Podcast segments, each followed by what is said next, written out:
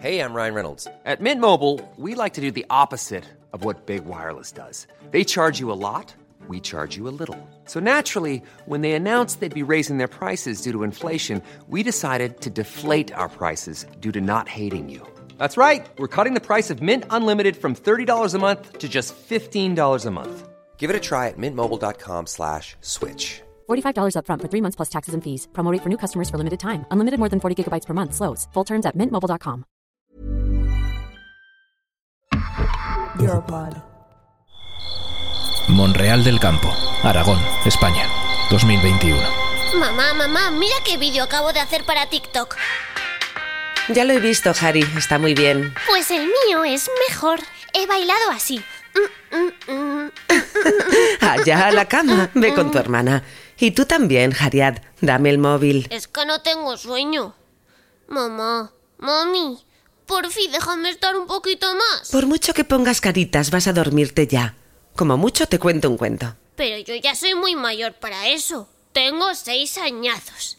Mira, mamá, que te enseño este vídeo. A Marta y Aurora les ha gustado mucho. ¿Por qué han venido esas niñas a casa? Eran periodistas. ¿Has visto los micros que llevaban? Era para grabarnos a papá y a mí. Yo no podía hablar. No me dejabais enseñarles mis vídeos. ¡Qué rollo! No podías hablar porque si no, no iban a escucharme. A ellas también les he contado un cuento. Pero ya eran mayores. Tenían por lo menos 10 o 45 años. Eso es ser ya viejas. Si llegaban a los 23 ya eran muchos. ¿Por qué querían un cuento? Es que el cuento que les conté era para personas grandes. Las personas vivimos de historias. Contamos historias para salir a flote, para recordar, para no olvidar de dónde venimos, para agradecer, para vivir, pero sobre todo para avanzar. ¿Seguro que no quieres que te cuente esa historia? Claro, no quieres porque eres ya muy mayor. Bueno, buenas noches.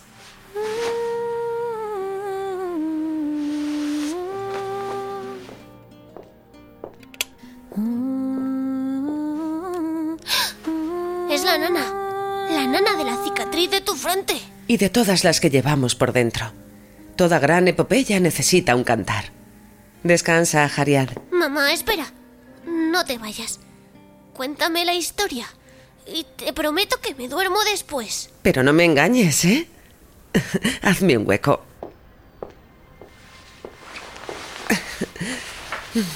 ¿Qué pasó ese día, mamá? Fue la primera vez que te canté aquella nana.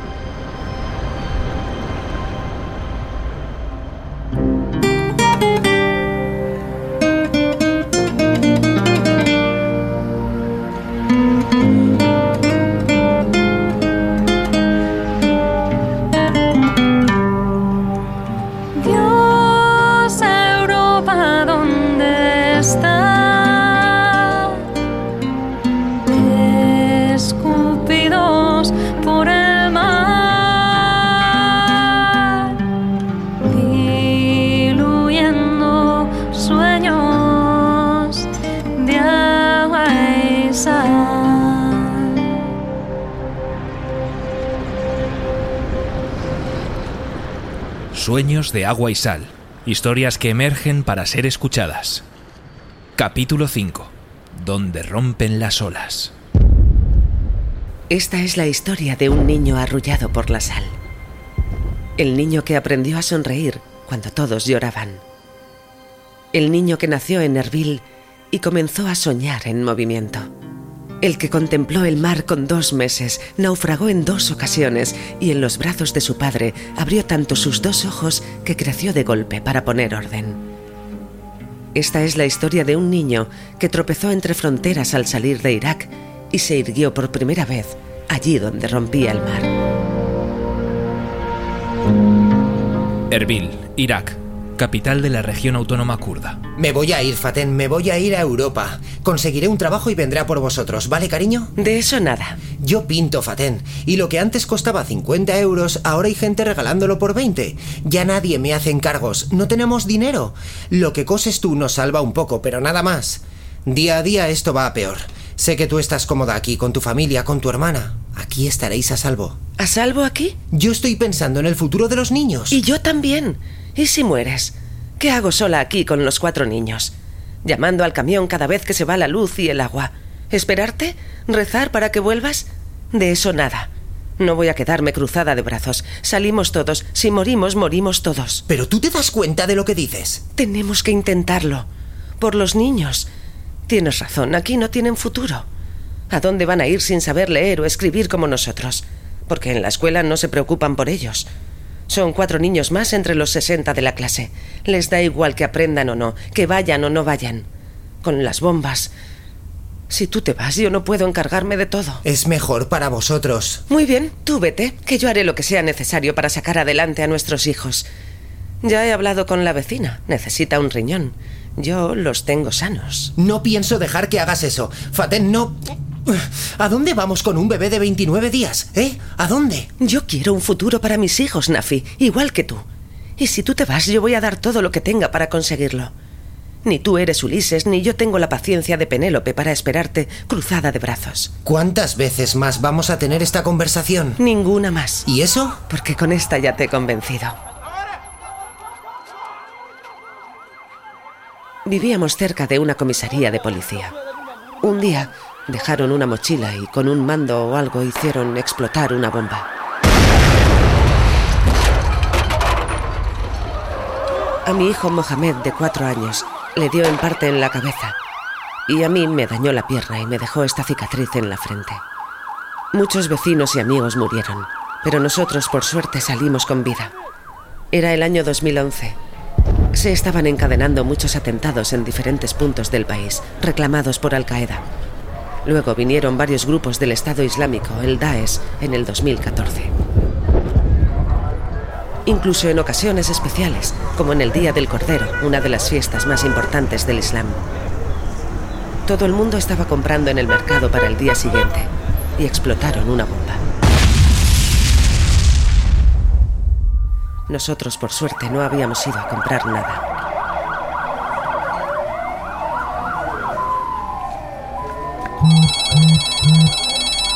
Un momento.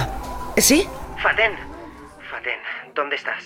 En el hospital con mi hermana. Nafi, ¿qué te pasa? Nos vamos. Vuelve a casa corriendo. Prepara a los niños que nos vamos. ¿Qué estás diciendo? Luego te lo explico. Me ha llamado mi amigo. Tiene que ser hoy. Nos vamos. Pero no le digas nada a mi madre. No queríamos que mi suegra se asustase, por si no volvíamos, claro. Recogimos sin decir nada. Vendimos el coche y las llaves de la casa se las dejamos a nuestro vecino. Nos dio el dinero y escapamos rumbo a Turquía.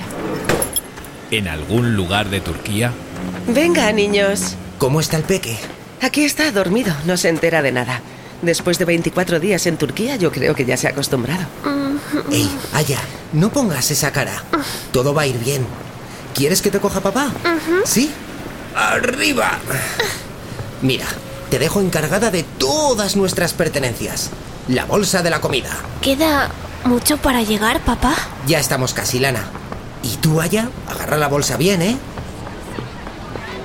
En fila, vayan pasando, uno detrás de otro. Habrá sitio para Bueno, todos. pues ya estamos, niños. Todo listo para embarcar. Vamos, por aquí. ¿Qué ha pasado con el último barco? El otro día vinieron la mujer y el marido, solos. No trajeron a los niños porque se había hundido el barco.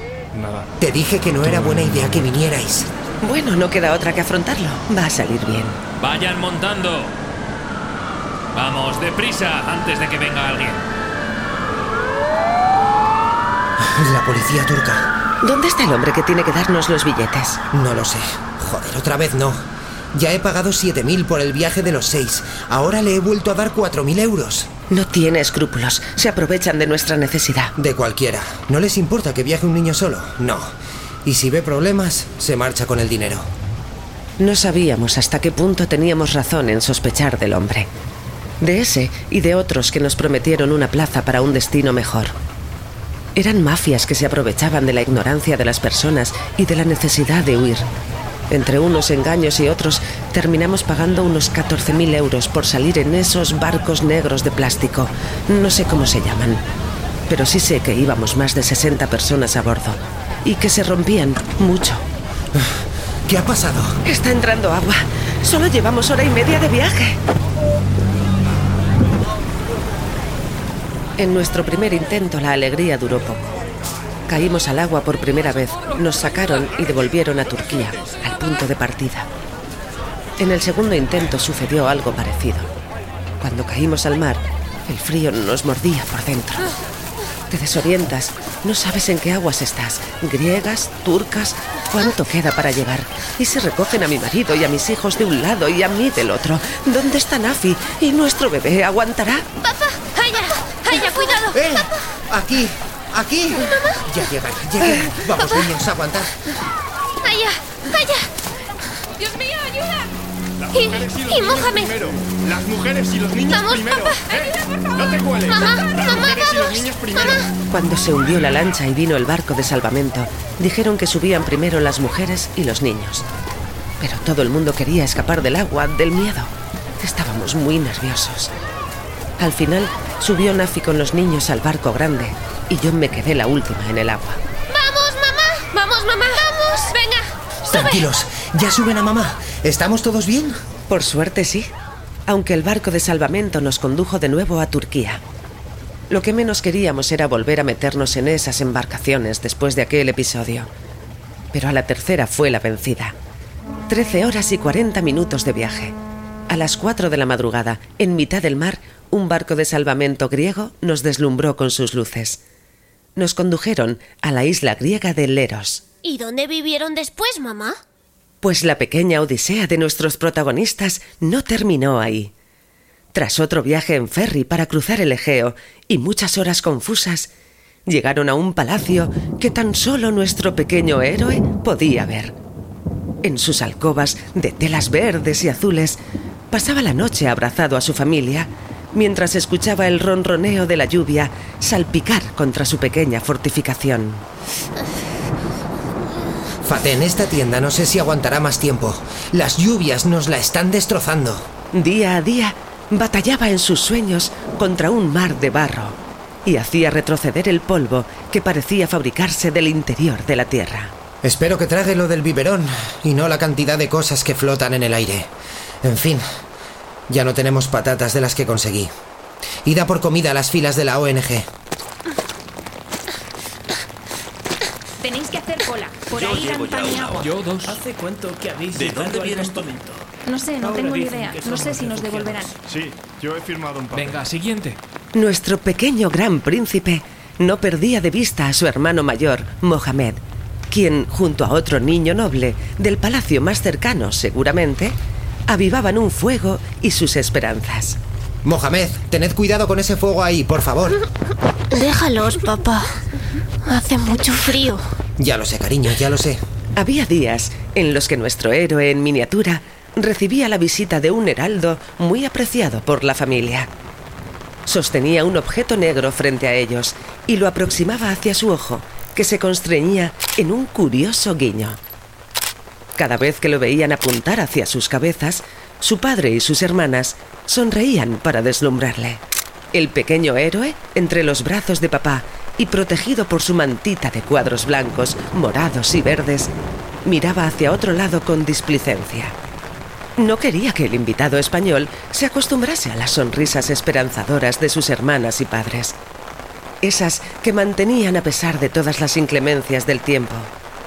Al fin y al cabo, tenían que seguir su camino. Ese palacio de barro y polvo tan solo sería temporal, ¿no? He hablado con otro periodista, el alemán. Me ha dicho que si firmamos unos papeles, nos pueden dar un destino. Uno de verdad. Salir del campamento. Pues vamos, no hay mucha más comida y el frío es insoportable. Me da miedo que sea mentira, que nos devuelvan a Turquía y tengamos que volver a repetir toda la travesía de cero. Aquí somos ilegales y todo se está poniendo cada vez más violento. Llevamos días sin salir de la tienda por las lluvias. Tenemos ocho mantas, pero acaban todas caladas. Los niños siguen tiritando y les duele... La tripita. Ya, cariño, ya. Tenemos que tratar de llegar a Alemania. El otro día anduvimos durante cuatro horas sin destino fijo para llegar a Macedonia. ¿Y qué conseguimos? Nada. No tenemos más alternativas. Sí, yo pienso lo mismo. En principio el periodista me ha dicho que es seguro. Si sale bien, pues genial. Y si nos devuelven a Turquía, pues... ya veremos. Eso es. Voy a decírselo, que nos inscriba. Venga, rumbo a Alemania.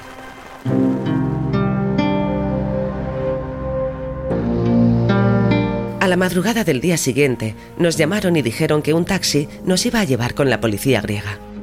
Ya está, nos mandan a Irak. Ya verás. Lo sabía. Pasamos un mes y tres días en un hotel a la espera de que algún país se pronunciase sobre nuestra acogida. Estábamos muy bien atendidos. Nosotros no sabíamos dónde estaba Alemania, ni qué era.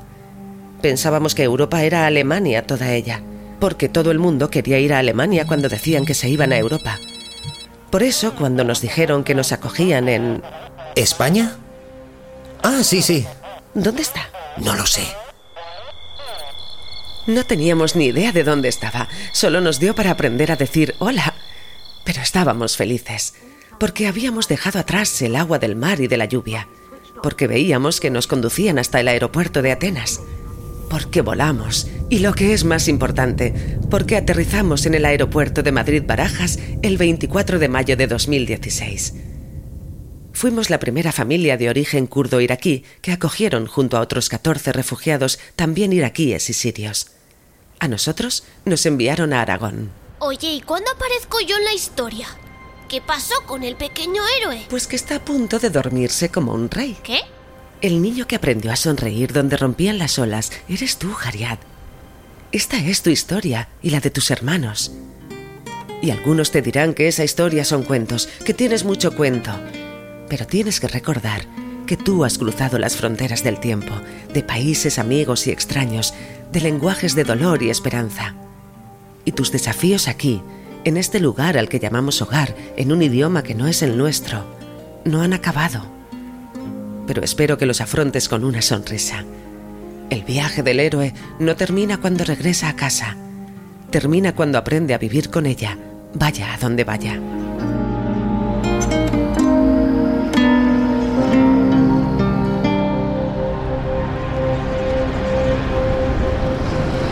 Natalia Alcalde, portavoz del Grupo de Ayuda a Refugiados de Zaragoza, fue una de esas voces amigas que acompañó a Faten y su familia cuando miraban con ojos sorprendidos todo lo que les rodeaba. Faten ha sido una mujer, como digo, siempre súper luchadora, una pasada. Ha, ha, tenido siempre muchas ganas de, de trabajar y luego a nivel de adaptación a España desde el principio, o sea, una pasada. Entonces, sí, ella está intentando sacarse el carnet de conducir y sus hijos, así que intenta transmitir a que los niños estudien. Este grupo de personas que ayuda a personas tal y como les gusta definirse, nació a partir de un grupo de Facebook en 2015. La imagen del niño Ailán en las playas fue el resorte que les empujó a unirse, sin ánimo de lucro y sin depender de nadie, para poder acompañar a todos ellos en una nueva etapa que no está exenta de desafíos. Realmente son personas que están entre la espada y la pared. Es tanto mal una cosa como la otra. O me quedo en mi país que me están bombardeando, que acaban de bombardear la casa de mi vecino y mis hijos aquí no tienen futuro, o me meto en una barca mm, que a saber a dónde vamos. Entonces yo, no, yo creo que no saben el, el, el, el, tema, el tema psicológico también que eso, que eso arrastra, porque es brutal. La mayoría de ellos vienen con ansiedad, algunos con depresión. Sí que es verdad que tienen una capacidad de resiliencia enorme, la gran mayoría. Yo me quedo súper sorprendida. Sobre todo los niños, pero es que los adultos también. Enseguida se están riendo, se preocupan por tus problemas, aunque sea tu problema una chorrada comparada con el suyo, enseguida están ahí, mira.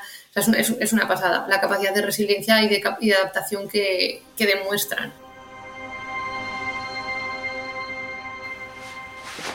Mm. Buenas noches, pequeño héroe. ¿Sabes? Nafi, qué susto. ¿Qué hacías detrás de la puerta? Escucharte.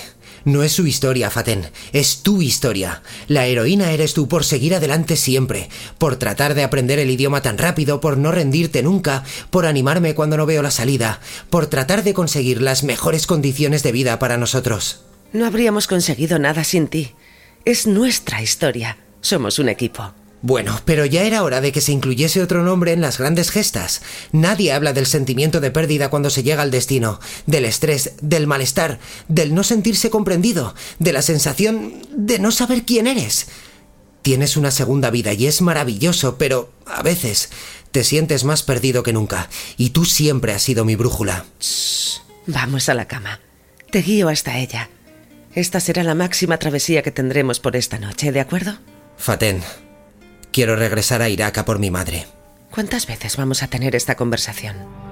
Dios, Europa, ¿dónde estás?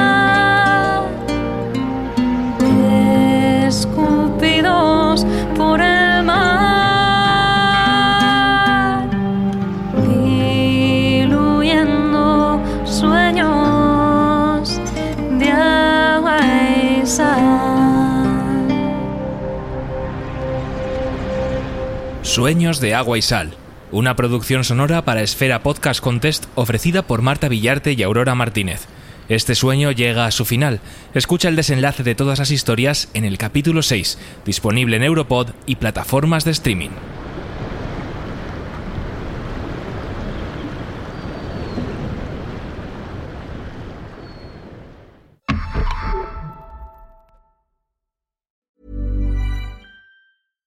Even when we're on a budget, we still deserve nice things.